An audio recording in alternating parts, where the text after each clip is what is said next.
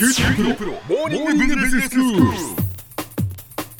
今日の講師は九州大学ビジネススクールでビジネス統計がご専門の寺崎真一郎先生ですよろしくお願いしますよろしくお願いします。先生今日はどういうお話でしょうか？えー前回の放送ではデータの収集というのをまあテーマに具体的なデータの集め方ですねについてまあご紹介したと思います。はいでまあデータを集めるやり方は電話法、郵送法、面接法、インターネット法といろいろありましたよね。うんでまあそれぞれメリットとデメリットがあって、まあどの方法が今回の調査に適しているか当たり前ですけど何を調べたいのか、まあ調査目的であったり質問数予算ですねどんぐらいお金かけられるかどのぐらいの期間実施するかなんかまあ考えてまあ決めると良いということでしたよね。はいまあ、さて今回のテーマは質問票の作成ということで質問票調査で何がわかるのか質問票を作成する前に行うべきことについて説明したいと思います。はいでまあ、質問票調査というのは例えばあの新製品の顧客満足度を知りたい時なんかに用いられます。うんでまあ、消費者の声を知るには、まあ、身近な人に聞いてみるのも悪い方法ではないですが質問票を使えば同じ質問を多くの回答者に尋ねることができるというので分析に必要なデータを集めやすいというメリットがあります。うんでそれにあの回答者は無記名で回答できるので本音を引き出しやすいというのもいいですね。はいでまあ、インタビュー調査であれば、えー回答者はその新製品に不満を持っていても言いづらいこともあるかと思います。そうですねまあ面と向かってはなかなかその本音が言えなかったり言えなかったり、えーこの人はこういうことを答えてほしいんだろうなっていうのをそうそう 考えちゃうってことですよね。そうですね。でまたインタビューする人自身がですね望ましい回答を得るために答えはまあ誘導しかねなかったりするっていうまあリスクもある程度あるんですね。うんでもそれはあのあんまり良くないデータになっちゃうわけですね。そうですね正確なデータが得られないですもんね。ないということですねそうなると、はい、でまあ、質問票調査であれば本音を引き出しやすいですし統計的に仮説を検証するための多くのデータを集めることができるということなんですね。うんでまたあの質問票なので臨機応変な質問を投げかけることはできませんけれども分析用のデータを得るという目的であれば質問票調査は大変有用な方法と言えます。はいではあの次に質問票を作成する前に行うべきことについて説明したいと思います。でそれは調査全体の流れをしっかりと組み立てることです。うん具体的には調査目的は何か仮説は何か誰に対して調査をするのかといったことをまあ整理するということが大事です。はいでまずあの調査目的なんですが端的に言うと何を知りたいのかをしっかりと決めることです。はい、で例えば新しい化粧水を開発しなければならなくなったとします。うんそうするといろいろなことを調べる必要がありますよね。ええ例えば消費者のニーズも知りたいですしどのくらいの価格帯の化粧品が売れているのかというのもまあ知りたいと思います。うんこのように新しい化粧品を開発するために欲しいデータっていうのはいろいろありますし、まあ、その中で今回何を知りたいか決める必要がありますよね。はいはい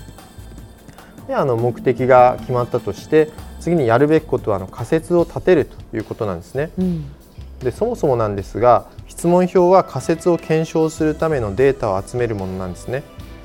ですので仮説がしっかりしないとどのような質問を尋ねるべきかというのが曖昧になってしまうと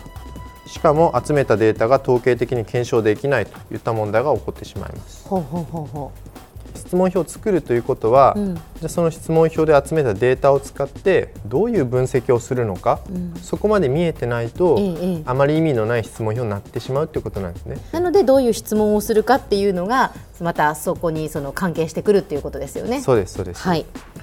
で例えばあの化粧水を開発するといった時に、はいしっとり感が高まると満足度が高まるという仮説があるとしますよね。はいはいこれはあの因果関係を示した仮説になりますよね。はいしっとり感を高まるというのが原因で結果的に満足度が高まるという因果関係になってます。うんでこの仮説を検証するには例えば新しく開発する化粧水の試作品を作ってで、まあ、消費者に使ってもらうんですね。うんでその後でしっとり感は高まりましたかという質問とこの商品に満足してますかという質問に答えてもらって、ねまあ、それらのデータを分析すると良いかと思います。そうですね。はいはいはい。で、まあ、他の仮説としてはしっとり感は20代の女性と40代の女性で異なるという仮説もあるかもしれません。はい。でこの仮説はあのしっとり感の平均値に差があるかどうかということをあの検証することになります。うん。でまあ、検証への具体的なプロセスですが例えばあの試作品の化粧水を20代と40代の女性に使ってもらってしっとり感は高まりましたか？という質問を尋ねてみるんですね。でそのスコアの平均値に差があるかどうかを、え確かめるというやり方が、え考えられます。はいまあ、こうやって先生あの具体的にその例を出していただくとよく分かったんですけれども、はいえー、きちんとやっぱり仮説がないとどんな質問をしたらいいのかっていうのもやっぱり分からないですね。そうなんですだから仮説をまず立ててでその仮説を検証するためにじゃあ具体的にどんな質問をしたらいいのかっていうことで質問表をやっぱり作っていかないといけないんですね。そうなんですですので、うん、仮説とか調査目的がぶれてるとその後も全部こう無意なデータを集めて、はいはい、まあ、結局お金も時間も無駄になってしまうんですね。うんうん、ですので本当に、まあ、根気がいることなんですけどそういうのを一つ一つ丁寧にやっていくっていうのが本当大事になってくるんですよね。はい、では先生今日のまとめをお願いします。今回は質問票の作成1として質問票調査で何がわかるのかそして質問票を作成する前に行うべきことについて説明しました。で質問票を作るにあたっては調査目的をまず明確にするということが大事です。でそこその後で、えー、仮説を作って質問項目を用意することになります。で質問項目は仮説に沿って設けられますけれどもあらかじめどのような方法でその仮説を検証するかあの目星をつけておくというのもポイントでしたよね。うん、でここまでしっかり準備してないとせっかく集めたデータが無になってしまうので、えー、とにかく丁寧に調査を進めていくということが大事になります。今日の講師は九州大学ビジネススクールでビジネス統計がご専門の寺崎真一郎先生でした。どうもありがとうございました。ありがとうございました。さて QT プロモーニングビジネススクールはブログからポッドキャストでもお聞きいただけます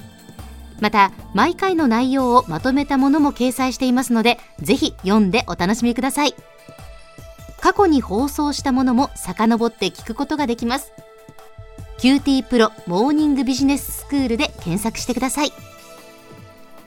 QT プロモーニングビジネススクール。お相手は小浜もとこでした。